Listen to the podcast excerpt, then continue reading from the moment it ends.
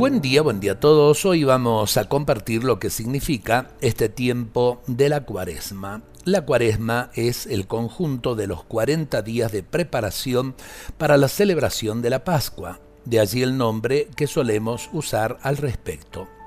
Recuerda los 40 días de purificación del diluvio universal en el libro de Génesis y también los 40 días de preparación de Jesús en el desierto para el comienzo de su ministerio público. Para el Señor fueron días de ayuno riguroso y de profunda oración. En este tiempo queremos hacer presente, actualizar esos 40 días de purificación y de preparación, uniéndonos a Jesús que se entrega por nuestra salvación y resucita triunfante y glorioso, venciendo a Satanás, al pecado y a la muerte.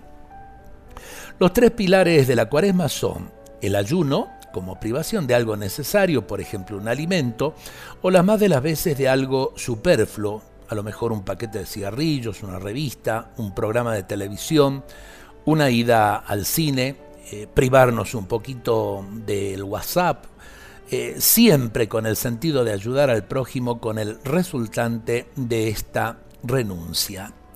La limosna, como consecuencia de lo anterior, decía Madre Teresa, dar hasta que duela, y realmente este es el sentido de la limosna, siempre para tender una mano fraterna a quien lo necesita.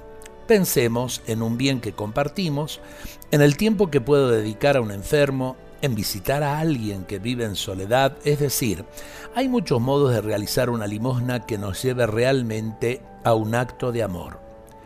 Y la oración, que es diálogo de amor con Dios, poder cultivar con más tiempo y profundidad esta dicha de pasar un rato con Jesús en silencio, en diálogo y adoración. Tenemos que rescatar el sentido de la oración que en definitiva nos lleva a ordenar mucho mejor las cosas de nuestra vida, siempre a la luz de Dios.